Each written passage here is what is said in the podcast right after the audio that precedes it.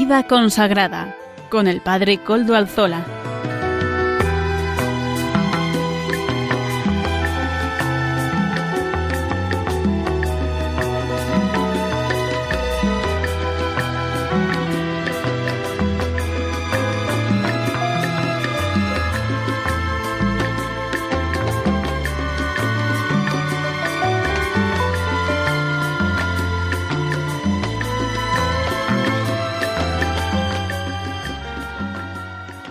Buenas tardes, hermanos, amigos y oyentes. Hoy es jueves y son las cinco de la tarde, una hora menos en las Islas Canarias. Es por tanto la hora de vida consagrada en Radio María.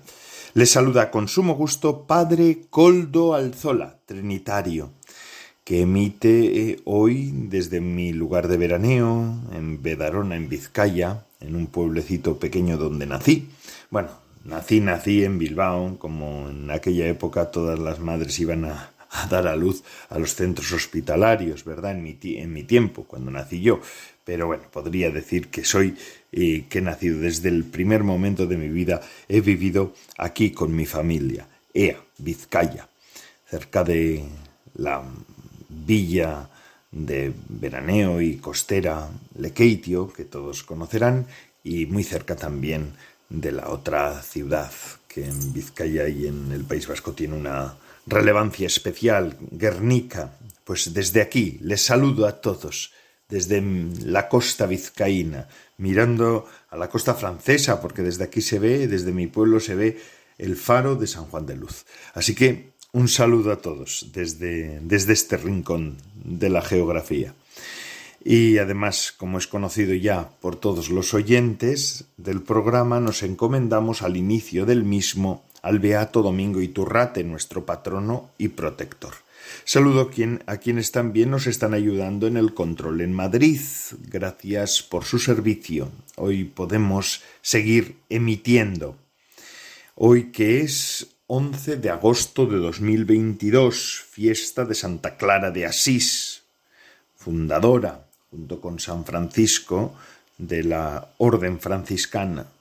Francisco, fundador de toda la orden, Santa Clara, primera caminante con él, la orden primera, la orden segunda, esta es, y la tercera que es la orden para los seglares. Vamos a pedir al Señor hoy por toda la familia franciscana. Luego hablaremos un momentito de, de ella, de Santa Clara de Asís. Y seguimos además con los programas de verano. Hoy siguen acompañándonos nuestras colaboradoras de verano, Natalia Mendieta y Almudena Echevarría, y más contenidos que refrescan la tarde de este jueves de la mano de la vida consagrada y sus múltiples formas. Les recuerdo a cuál correo electrónico pueden escribirme vida consagrada consagrada arroba radiomaria.es. Ustedes me escriben a él y yo les podré contestar. Recuerdo además que nos pueden escuchar por medio de los podcasts de la web. Radio María tiene ese servicio de podcast, así que si ustedes desean escuchar el programa a otra hora, quieren escuchar una parte del programa porque les ha resultado más interesante, pues pueden ir a la, a la web de podcast de Radio María, bajan el nuestro y lo pueden escuchar sin ningún problema. Ahí los tienen al servicio de ustedes. A nosotros doy gracias a Radio María porque nos da esta oportunidad y también, como no, doy gracias a Amaro Villanueva, que es el que nos sube todas estas cosas puntualmente. Gracias, Amaro Villanueva, que además también, como saben los habituales, es colaborador de este programa y esta vez también nos presentará su música para evangelizar. Es la sección que semanalmente Amaro Villanueva nos ofrece. Gracias, Amaro, de todo corazón. Bueno, hermanos, comenzamos a hablar de la actualidad comentada y hoy me gustaría, me gustaría comentar alguna cosa que me dirán, pues mucha actualidad no es, a mí me parece que sí, pero ciertamente no son hechos que han ocurrido en estos últimos tiempos, pero que sí tienen importancia para nosotros la vida religiosa. Fijaos, estamos en unos días de agosto en los que la liturgia nos ofrece varias memorias y fiestas, solemnidades para las familias religiosas correspondientes, que hablan de santos y santas que han sido religiosos. Estoy pensando yo, pues como el otro día celebrábamos, no hace mucho tiempo, celebrábamos la fiesta de San Cayetano, fundador de los teatinos, el día 7. El día 8, que como tocó en domingo, pues para nosotros, para el resto de la iglesia, no lo pudimos celebrar. El día 8 se celebraba también la fiesta, por ejemplo, de Santo Domingo de Guzmán, ¿verdad? Fundador de la familia dominicana, de los dominicos y dominicas, que son tantísimos, y todas las demás congregaciones que beben de la espiritualidad dominicana de Santo Domingo, este santo de Caleruega del siglo XIII, un santo que aún hoy tiene actualidad. Y así nos vamos adentrando. El, día 9 celebrábamos a Santa Edith Stein, que era una santa mártir carmelita, de la que quiero hablar también ahora a continuación, religiosa también, consagrada. Dentro de poco, bueno, hoy celebramos, como no, a Santa Clara de Asís, también consagrada, consagró su vida junto a, San Francisco a la vida a la vida de la a la vida del claustro y a la vida de la oración y a la vida de ese nuevo carisma que surgía. Ciertamente San Francisco quizá no hubiera hecho el camino que hizo si no fuera porque, eh, porque Santa Clara estaba con él, ¿verdad? Eso también hay que tenerlo en cuenta. Y también el 14 de, de agosto tendremos otro santo de la familia franciscana también, San Maximiliano Colbe, mártir.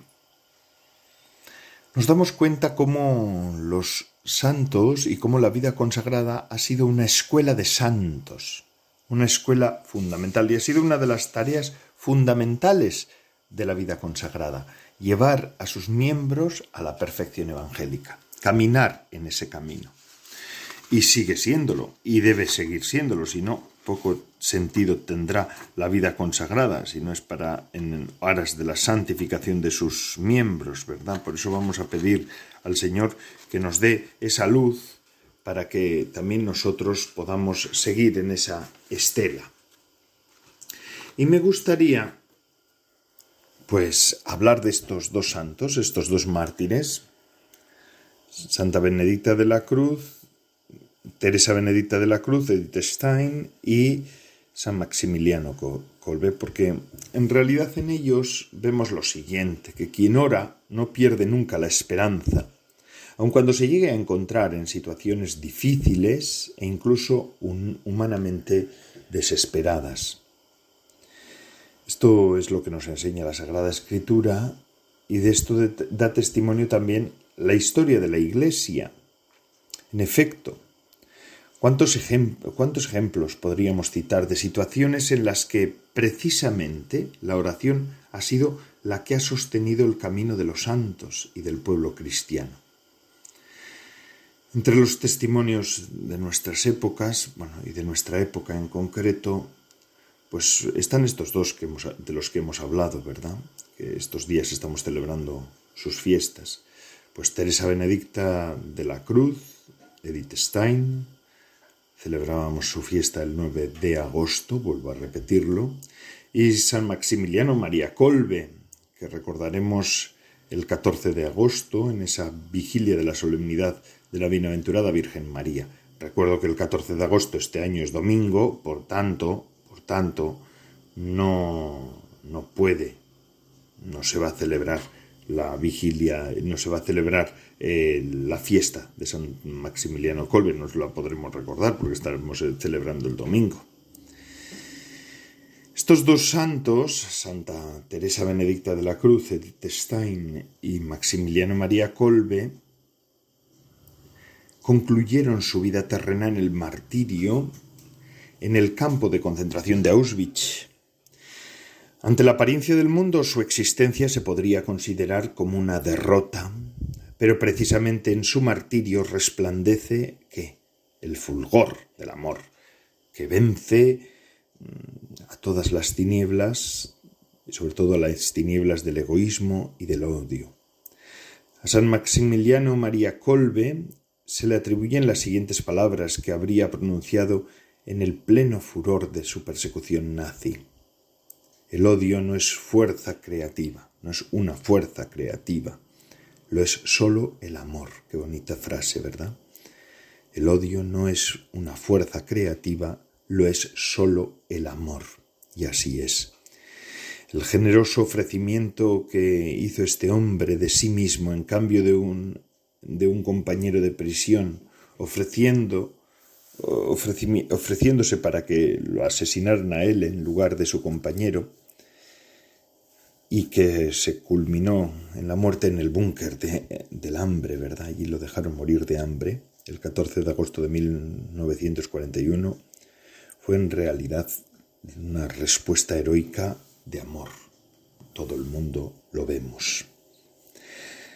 Santa Teresa Benedicta de la Cruz, Edith Stein, el 6 de agosto del año, del año sucesivo, del año 42, tres días antes de su dramático fin, acercándose a algunas hermanas del monasterio de Echt, en Holanda, les dijo, Estoy preparada para todo. Jesús está también aquí en medio de nosotras. Hasta ahora he podido rezar muy bien y he dicho con todo el corazón Ave Crux Espes Única. Testigos que lograron escapar de la horrible masacre de Auschwitz contaron que Santa Teresa Benedicta de la Cruz, Santa Edith Stein, mientras vestida con el hábito carmelitano, avanzaba consciente hacia la muerte, se distinguía por su porte lleno de paz, por su actitud serena y por su comportamiento tranquilo, atento a las necesidades de todos. La oración fue el secreto de esta santa patrona de Europa, copatrona, ¿verdad? Porque hay varias santas patronas y santos patrones de Europa, que aun después de haber alcanzado la verdad en la paz de la vida contemplativa, debió vivir hasta el fondo el misterio de la cruz. Estas son palabras de San Juan Pablo II en esa carta apostólica Spes Edificandi del 99. Ave María fue también la última invocación salida de los labios de San Maximiliano María Colbe, mientras ofrecía su brazo al que lo mataba con una inyección de ácido fénico. Es conmovedor, ¿verdad? A todos se nos conmueven las entrañas, sean sinceros. Constatar que acudir humilde y confiadamente a la Virgen es siempre fuente de valor y también de serenidad. Mientras mm, en esta cuando se celebra a San Maximiliano Colbe, ya estaríamos celebrando, preparándonos para la celebración de la, de la Asunción, de la solemnidad de la Asunción, que es, bueno, pues además de ser una de las fiestas más arraigadas en la tradición cristiana, especialmente en España, pues es también una fiesta que nos habla de la victoria, del triunfo de María, triunfo de San Maximiliano Colbe, triunfo de toda criatura, ¿verdad? En María nosotros nos vemos reflejados si ella llegó, ¿por qué yo no? ¿Por qué tú no? Todos podemos llegar a la, a la cumbre de la, de la salvación, a la cumbre de la resurrección, a la cumbre de la vida en Cristo, vida plena, de la vida bienaventuranza, de la bienaventuranza eterna, ¿verdad? A eso a eso vamos a llegar a todos. Y claro, y celebrando esta fiesta y recordando esta fiesta, hermanos queridos, nosotros también decimos con todos los siglos y con todos los cristianos que hasta ahora nos han precedido y nos siguen acompañando. En Radio María se hace muchas veces al día. Decimos el Ave María, pidiéndole también en esa segunda parte del Ave María ahora y en la hora de nuestra muerte. María, socórrenos, como lo hiciste con San Maximiliano Colbe, que cuando murió decía Ave María. Pues nosotros también hoy decimos Ave María ante las situaciones tantas de la Iglesia y de la vida consagrada. Yo sé que me están escuchando muchos religiosos, muchas religiosas en, este programa de vida consagrada en el que estamos y yo les quisiera invitar también a ellos a que dijéramos todos Ave María, Ave María, ante nuestras realidades concretas, nuestras órdenes, nuestras congregaciones, nuestros institutos, sean cuales sean, de la naturaleza que sean, pues tienen sus, sus realidades y a veces pues unas realidades que son complicadas en el momento presente. Nosotros decimos ahora, seguimos diciendo, Ave María, Ave María, gracia plena. Pues con estas palabras del Ave María, damos gracias a María también porque nos ha socorrido en este momento de la historia de la evangelización en nuestra tierra con esta emisora. Radio María en realidad es una manera que tiene María de socorrer al pueblo creyente, ¿verdad? Porque cada vez es más complicado encontrar lugares de oración. A veces en algunos pueblos ya las iglesias tienen que permanecer básicamente cerradas, estamos alejados muchas veces de, los centros fuertes de culto, de las parroquias, muchas veces pues se vive en un momento complicado de oración, de formación. Bueno, pues Radio María es un socorro, un auxilio para tantos.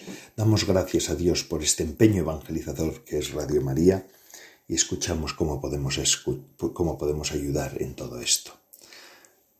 Adelante, Radio María.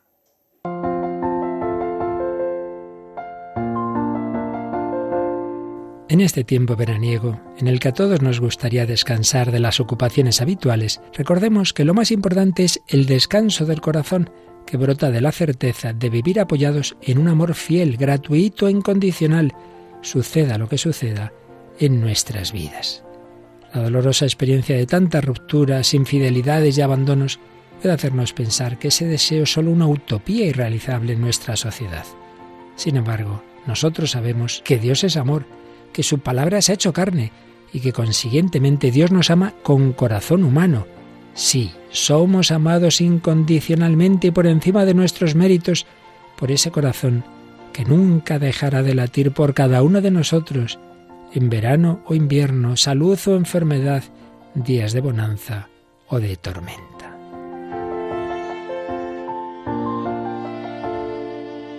Venid a mí, todos los que estáis cansados y agobiados, que yo os aliviaré, nos dice Jesús. Para que a todos llegue esa invitación, también en verano, Radio María continúa emitiendo su programación habitual, para lo cual sigue necesitando de la oración y ayuda de todos. Tened en cuenta que en estos meses tenemos los mismos gastos que el resto del año, por lo que os pedimos que no olvidéis en vuestros donativos a la Radio de la Virgen. Podremos así seguir llevando a nuestros contemporáneos, como María en su visitación a Isabel, la buena noticia de la presencia entre nosotros de aquel que quiere ser nuestro descanso y paz en este mundo y en la vida eterna. Colabora con tu oración, voluntariado y donativos con la radio evangelizadora. Puedes informarte de cómo hacerlo llamando al 91 822 8010 o a través de nuestra página web radiomaria.es. Radio María, la fuerza de la esperanza. Nunca nos, cansaremos de dar gracias a Radio María y a la Virgen por este empeño evangelizador que es Radio María. Gracias Radio María, de verdad. Y queremos colaborar todos en esta acción evangelizadora de la radio de la Virgen. Y ahora escuchamos a Natalia Mendieta, nuestra colaboradora de verano. Vamos a ver qué es lo que hoy nos prepara sobre el Espíritu Santo. Siempre interesante. Natalia Mendieta, es tuyo la colaboración, es tuyo el momento. Buenas tardes, Padre Coldo. Hoy vamos a tratar de conocer en qué consiste ser templo del Espíritu Santo, es decir, discernir lo que viene de Dios. El pecado original oscureció nuestra inteligencia y debilitó nuestra voluntad, convirtiendo nuestro corazón en un lugar de pasiones y sentimientos desordenados. donde el Espíritu Santo no podía habitar. Pero el amor de Dios se empeñó en vivir en ese corazón humano. Su misericordia nos ha rescatado y nos llama ahora a cada uno de nosotros a la santidad. Es una llamada única y diferente para cada persona. Nosotros mismos ignoramos en qué consiste nuestra propia santidad. Solo el Espíritu de Dios nos lo va revelando a través de sus inspiraciones. No es suficiente seguir unos principios generales de buen comportamiento, sino que hay que captar ese proyecto personal que Dios ha pensado para cada uno de nosotros. Y casi siempre este proyecto resulta sorprendente, desconcertante, incluso difícil, pero siempre hermoso, muy superior a nuestras expectativas. Dios pide y capacita para lo que pide. ¿Cómo descubrir esos planes de Dios? Dios habla a través de personas determinadas que ponen nuestro camino y a través de las propias circunstancias personales pero siempre bajo la inspiración de las emociones interiores del Espíritu Santo en nuestro corazón. Esta luz divina es la que nos ayudará a orientar nuestros esfuerzos en la multitud de combates en nuestra lucha interior, sin correr el riesgo de relajarnos o de exigirnos más de lo que Dios nos pide. Como dice Jacques Philippe, la perfección no se alcanza tanto por la identificación exterior con un ideal, como por la fidelidad interior a unas inspiraciones. Esa es la clave, la obediencia, y unida a ella la humildad. Esta fidelidad atrae sobre nosotros un aumento de gracia y de fortaleza, que nos hace capaces de cumplir la voluntad de Dios, incluso en lo que en un principio era superior a nuestras propias fuerzas. Así Jesús nos promete, siervo bueno y fiel, has sido fiel en lo poco, yo te confiaré lo mucho. La fidelidad al Espíritu Santo desencadena con el tiempo inspiraciones cada vez más frecuentes y poderosas que nos harán ir creciendo con fuerza en nuestra vida interior. Produce una efusión de gracia que ensancha el corazón y hace que el alma se sienta libre y feliz. La paz interior es un signo patente de que el Espíritu Santo habita en nuestro corazón. Es en ese ámbito de silencio donde se le puede escuchar con más claridad. La agitación por los problemas o los temores nos hacen sordos y ciegos a las luces y voces interiores del espíritu. Vivir el silencio en determinados momentos es necesario para conseguir esa paz interior, ese diálogo con el Paráclito. Pero ¿cómo favorece el crecimiento de estas efusiones divinas? sencillamente pidiéndolas incansablemente y dando gracias por ellas. Debemos vivir con la firme determinación de obedecer a Dios, de serle fieles, aunque a veces no seamos efectivamente capaces de hacerlo. Hay que vivir en el amor a Dios, no en el temor o en los escrúpulos. El demonio utilizará muchas veces esto para desanimarnos o confundirnos. Y por ello es importante luchar contra el apego a la propia voluntad, es decir, vivir aceptando los acontecimientos de nuestra vida con paz y serenidad, confiando que Dios permite lo que nos sucede pensando en nuestro bien. Debemos vivir el desapego en todo, en el aspecto material, afectivo e incluso espiritual. Dios es el que gobierna nuestra vida y solo en Él debemos abandonarnos. Pero no siempre las inspiraciones interiores vienen de Dios, sino que pueden proceder de nuestra propia imaginación o autosugestión, o de la acción del demonio. El apóstol Juan nos dice, podréis conocer en esto el Espíritu de Dios. Todo espíritu que confiesa a Jesucristo venido en carne es de Dios. Y todo espíritu que no confiesa a Jesús no es de Dios. Ellos son del mundo por eso hablan según el mundo y el mundo los escucha. Nosotros somos de Dios. Efectivamente, es importante que estemos bien formados sobre las verdades de la fe, para que nuestra capacidad de discernimiento sepa detectar que no se contradice la palabra de Dios o las enseñanzas de la Iglesia. A nivel personal, las inspiraciones recibidas tampoco pueden ir contra la vocación particular lo que se llama deberes de Estado o contra las obligaciones profesionales. Pero el criterio de discernimiento más importante es el que nos da el mismo Jesús en el Evangelio. El árbol se conoce por su fruto. La alegría, la paz, la humildad solo pueden proceder de Dios. La tristeza, la desesperación, el odio proceden del maligno. El discernimiento de espíritus no implica que siempre sea fácil aceptar lo que Dios nos sugiere, sino que frecuentemente tendremos que forzarnos y esforzarnos por aceptar lo que nos pide. Podemos sufrir momentos de gran inquietud por nuestra propia rebeldía y la paz no llegará hasta que no aceptemos de corazón su voluntad. Ser templo del Espíritu Santo es vivir como hijos del Padre, vivir como discípulos del Hijo, es vivir en comunión con la Trinidad.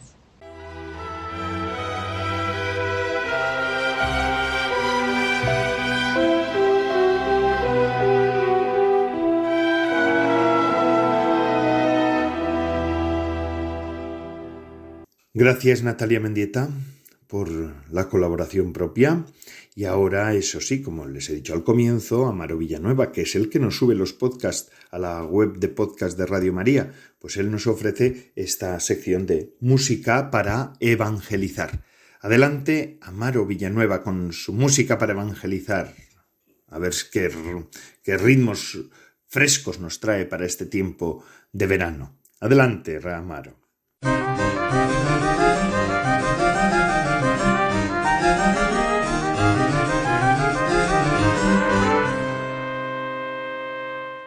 Buenas tardes, Padre Coldo, y buenas tardes a todos los oyentes de Radio María.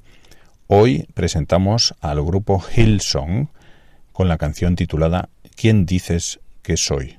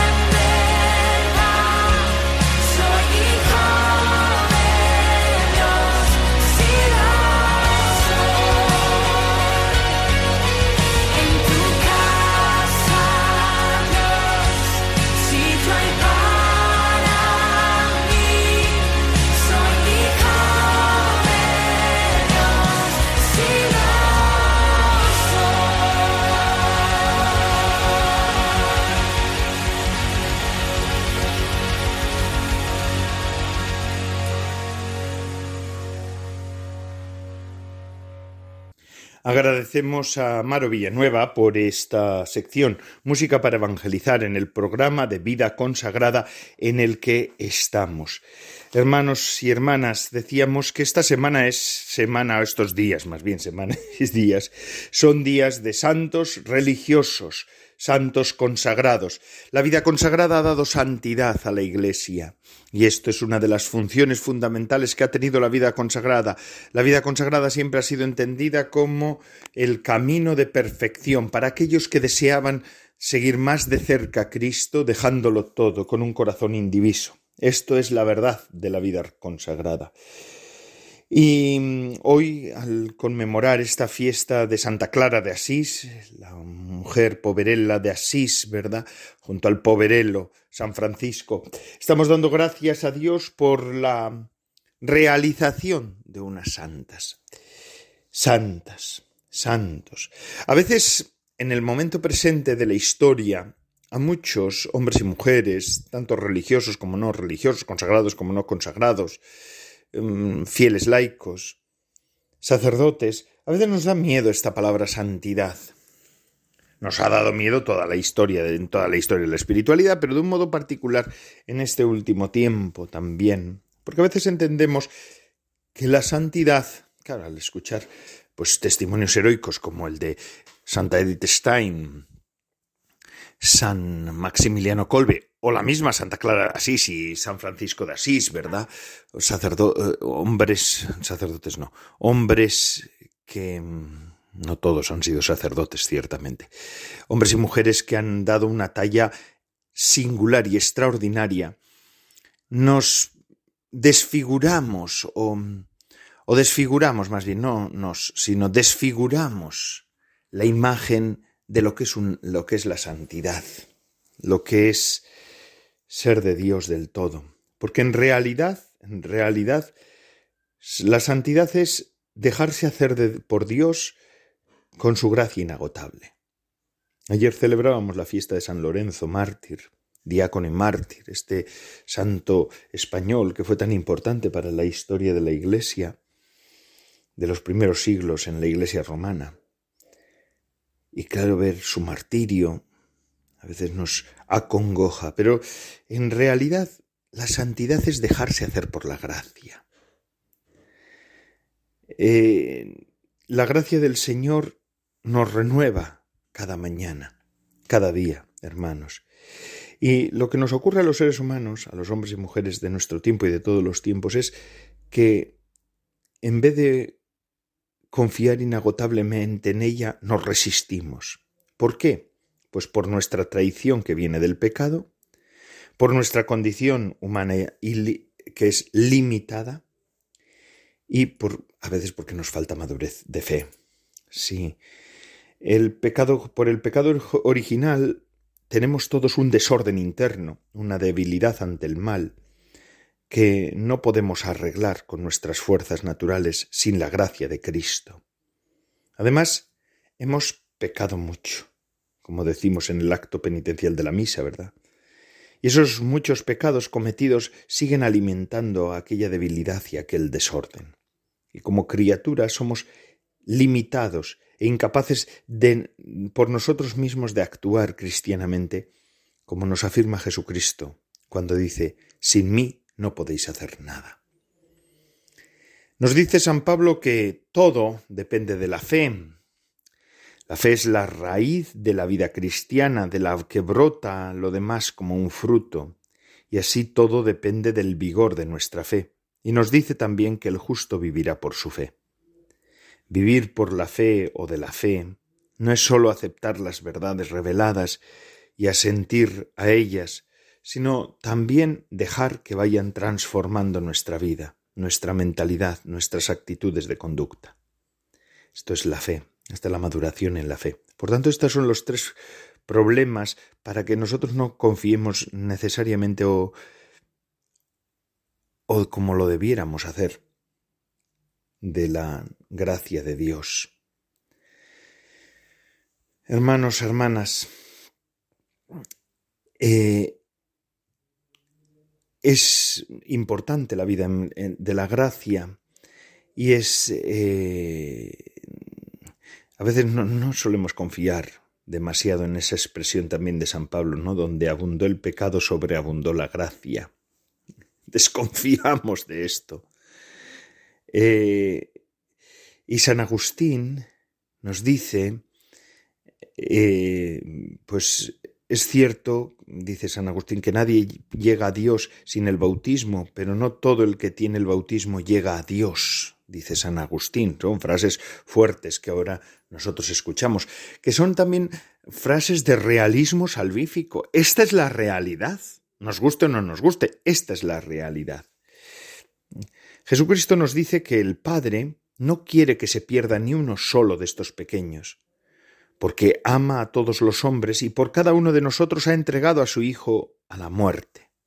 Tanto amó Dios al mundo que entregó a su Hijo único, dice la Escritura. La palabra divina también afirma que Dios quiere que todos los hombres se salven y lleguen al conocimiento de la verdad. Pero siendo esto así, el Padre no, y siendo esto así, perdón, siendo esto así, que Dios quiere que todos los hombres se salven y lleguen al conocimiento de la verdad, el Padre no niega su gracia a nadie. Sería injusto si lo hiciera pues es imposible que alguien se salve sin la gracia. El modo normal que nos ofrece para que la recibamos es la pertenencia visible a la Iglesia por medio del bautismo y por que se alimenta después con los sacramentos de la vida, de la vida cotidiana. La gracia, la vida de gracia en cada uno de nosotros. Por eso nos manda al Señor, id al mundo entero y anunciad el Evangelio, bautizándolos en el nombre del Padre y del Hijo y del Espíritu Santo. Pero sabemos, como nos recuerda el Concilio Vaticano II, que Dios es capaz de llegar, de hacer llegar su gracia a los corazones de los hombres por caminos que sólo Dios conoce a quienes sin culpa no conozcan el Evangelio y no reciban el bautismo, Dios Padre les sigue ofreciendo la gracia de su Hijo de otras maneras. Pero para que no la rechacen es necesaria la colaboración de los que lo conocemos y recibimos los sacramentos, nuestra oración, y nuestro sacrificio por todos, hermanos queridos, nosotros que somos creyentes y que nos gloriamos de ser creyentes de Jesucristo y seguir a Jesucristo, nuestra oración y nuestro sacrificio por todos, nuestro testimonio y nuestro anuncio a los que Dios nos quiere enviarnos. Esto es importantísimo, porque necesitan la colaboración, que la gracia no caiga en saco roto, ni en mí, ni en ellos, ni en ti. Nadie puede ir al Padre si no es por Cristo, lo sepa o no. Sepa o no, nadie puede llegar a la salvación si no es por Jesucristo. El mismo Cristo dijo, Yo soy el camino, la verdad y la vida. Nadie va al Padre sino por mí. Todo es gracia, hermanos, como dice San Pablo. Nuestra colaboración con Jesucristo para la salvación de muchos es inseparable de nuestra condición cristiana. Por tanto, es inseparable de nuestra propia unión con Cristo. Porque nos ama, Cristo nos concede colaborar con Él. Porque nos hace sus amigos, hermanos queridos, nos no os llamo siervos, sino a vosotros os llamo amigos. Por eso colaboramos con Cristo, por eso colaboramos con Él. Jesucristo nos une con Él, concediéndonos colaborar, ser colaboradores suyos para nuestra propia santificación y la salvación y la santificación de los demás.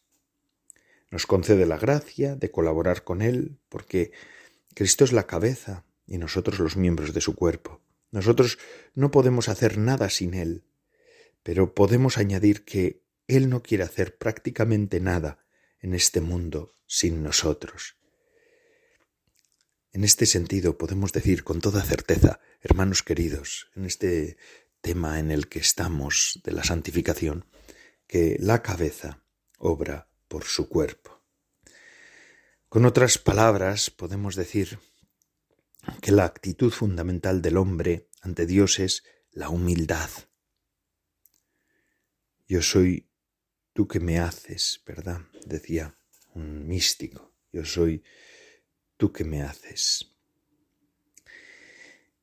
y estas son, pues eso, que la actitud fundamental del hombre ante Dios es la humildad. Junto a ella ha de darse siempre la esperanza, el deseo confiado de recibir lo que Cristo nos promete. Ambas están en el fundamento de la vida cristiana. Ambas son fruto de la fe y por tanto su prueba. Si hay fe, habrá humildad y esperanza y hay humildad y esperanza, es que hay fe.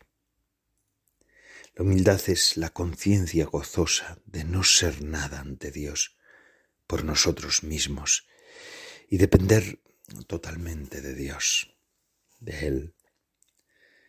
Acompañada esta humildad de la esperanza que no defrauda la confianza cierta en el amor de Cristo. A mí me suele gustar una expresión mucho eh, que la he escuchado también y la he leído, ¿verdad?, más de una vez, que yo creo que es como el fundamento de toda vida cristiana y de nuestra relación amorosa con Jesucristo, que es, la dulzura de no ser nada. Es hermoso, ¿verdad? Es hermoso, hermoso. Hay motivos de esperanza en este cambio de época en el que estamos viviendo nosotros, porque nosotros estamos viviendo en un tiempo de un cambio de época. Hay motivos de esperanza. Pues sí, sí, la humildad y la esperanza son la base de la vida cristiana, las actitudes fundamentales ante Dios. Y siempre hay motivos de esperanza cristiana que es teologal, es decir, que no se apoya en las circunstancias siempre cambiantes, sino en el amor de las tres personas divinas, en su poder, en su fidelidad. Es lo único que se establece, es lo único que permanece estable. Qué gracia, ¿verdad? Qué hermoso y qué, qué, qué, tranquilizador para todos nosotros. Si nos desanimáramos por causa de las dificultades que encontramos, o de las condiciones políticas, o de las dificultades en el ambiente que las hay, o de los propios pecados, sería señal de que no estaba apoyada en Dios, que no confiaba, que no confiábamos, porque nos fiábamos de Él, no nos fiábamos de Él, sino eh, o nos fiábamos de Él porque nos parecía que las cosas no estaban tan mal, o las dificultades eran llevaderas pero el Señor nos invita a una confianza más absoluta. Esta es la que han tenido los santos. ¿eh? Pero todo esto, yo lo que he querido decir una y otra vez es que no tenemos que entender esto como una, un fardo sobre cada uno de nosotros, sino todo lo contrario. Es dejarse hacer por Cristo, es dejarse hacer por la gracia, es dejarse hacer por el camino de la iglesia, es dejarse hacer siendo iglesia y caminando siempre por la iglesia y en medio de la misma. Y es que es esto, este es el, el, gran problema que tenemos nosotros los cristianos y las cristianas de este tiempo, es que nos hemos fiado mucho de nuestras posibilidades, porque el mundo nos ha dicho, y nos lo sigue diciendo, no ya con discursos, sino con la práctica habitual, que todo lo tenemos al alcance de la mano y que nosotros somos los que hacemos o dejamos o de hacer o deshacemos. Claro, Y entonces por eso nos desesperamos, y especialmente los padres de familia, especialmente los religiosos y religiosas, cuando vemos que nuestros conventos se están vaciando, cuando vemos que nuestras situaciones de las comunidades están siendo verdaderamente a veces angustiosas por las edades y por las otras realidades. Pero esto mismo les ocurrió a, San Francisco y Santa Clara, hoy que celebramos la fiesta de Santa Clara de Asís, pero ¿por qué ellos pudieron superar toda esta circunstancia victoriosos? sin sucumbir. Por la esperanza, por esta esperanza, por esta esperanza que es teologal. La esperanza cristiana se, alimenta en la contemplación del amor y la fidelidad y el poder y la misericordia de las tres personas divinas, de la Santísima Trinidad. Nosotros, yo que soy trinitario, esto lo vivo, con, esto, esto es una de las cosas profundas de nuestro fundador. Por ejemplo, San Juan de Mata lo, expresa en su regla, que no expresa mucho porque es una regla antigua, em, muy concisa, no hace grandes elucubraciones eh, teológicas, pero lo dice con claridad, se ve con claridad como hay una confianza en la Trinidad, siempre. Las tres personas divinas y la esperanza cristiana sabe que a los que aman a Dios todo les sirve para bien, si saben mirarlo con fe, si no permiten que nada les robe la esperanza. Entonces ambas la humildad y la esperanza han de ir juntas.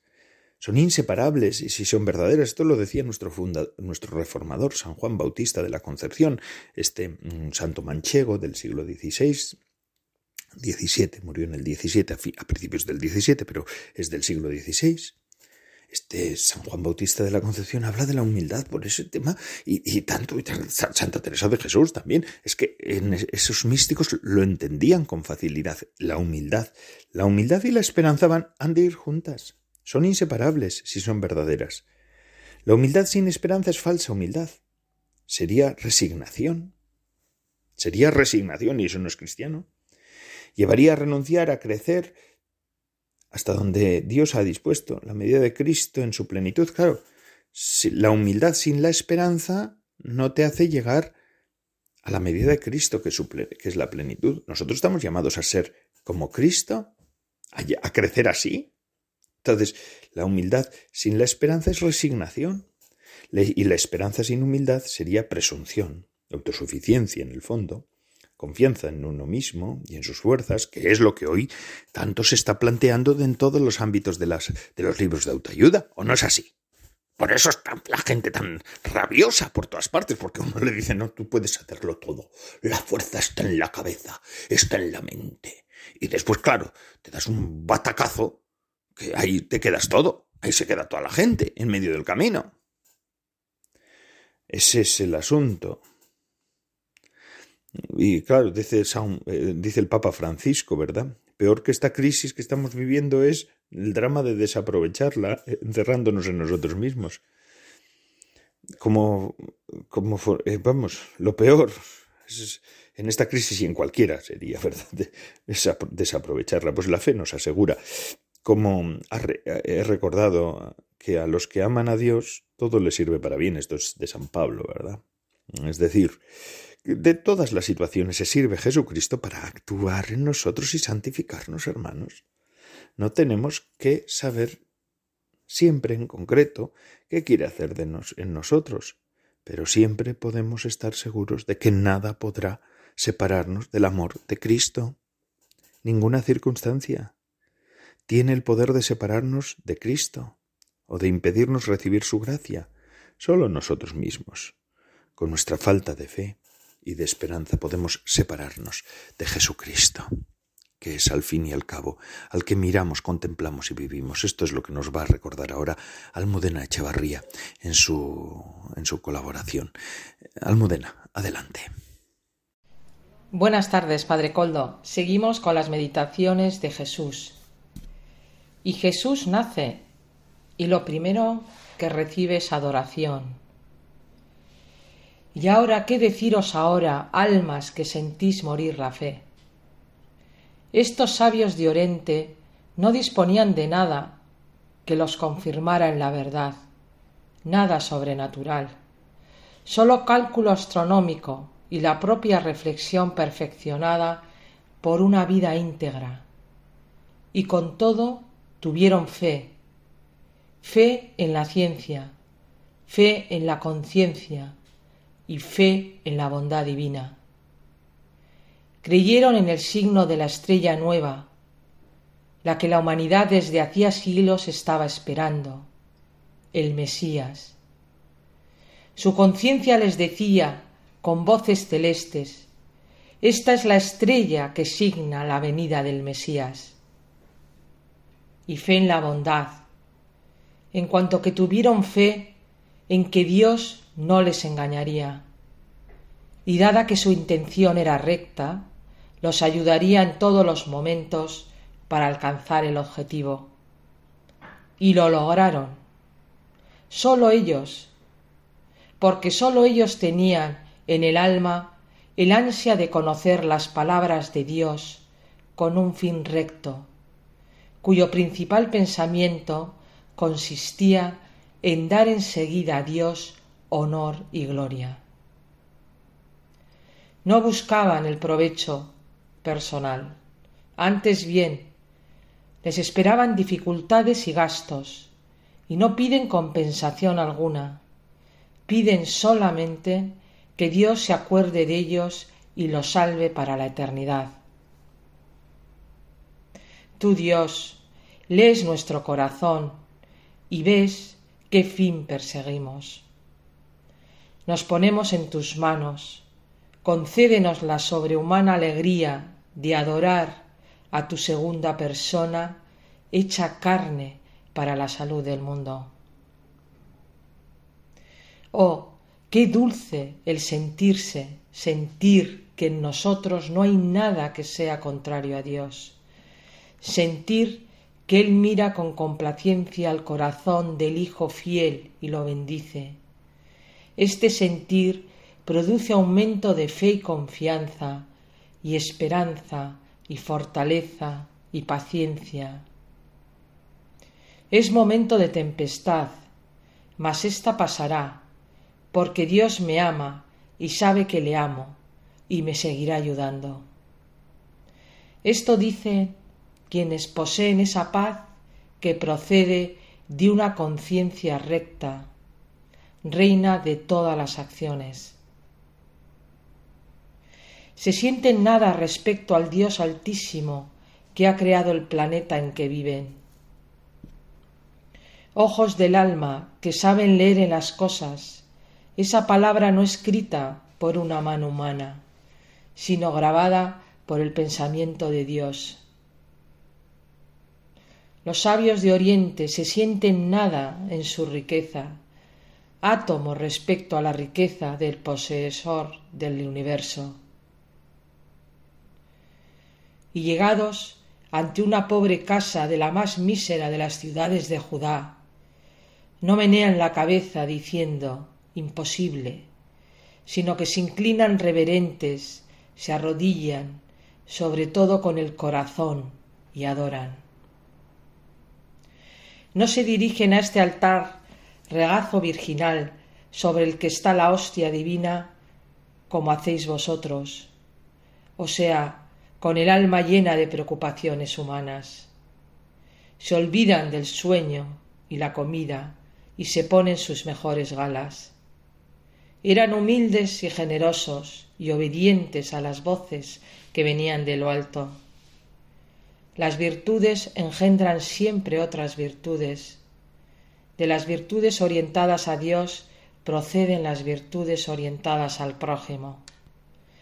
Es María quien toma la mano de Jesús, que todavía no sabe bendecir, y la guía en gesto santo.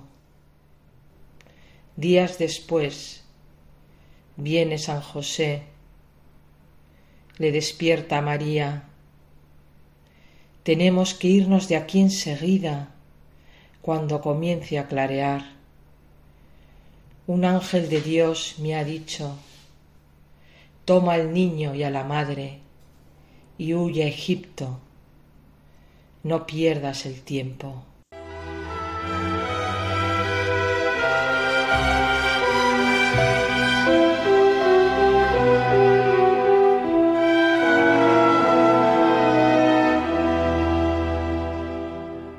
Bueno, con estas palabras vamos a concluir nuestro programa. Gracias, Almudena Echevarría, por sus palabras, ¿verdad? Y es que es esto lo que estábamos diciendo y lo que seguimos diciendo nosotros, ¿no? La humildad, la esperanza, dejarse hacer por la gracia, es lo que hoy hemos hablado en este programa de también a la sombra de la memoria de Santa Clara de Asís, a la sombra de las memorias y fiestas que hemos estado celebrando en estos días que han sido extraordinarias, hermosas, hermosas las fiestas, hermosos los días. Ha sido un tiempo de gracia para nosotros y sigue siéndolo, ¿no? Este tiempo estival, este tiempo en el que podemos posarnos un poquito más para pensar en los santos, en la vida cristiana. Es algo hermoso. Hermanos, hermanas, que Dios les bendiga siempre y nos seguimos escuchando aquí en Radio María. La semana que viene, si Dios lo quiere, nos encontraremos de nuevo. Se despide de todos ustedes Padre Coldo Alzola, que soy trinitario. Dios les bendiga. Recen por mí. Yo lo hago por ustedes.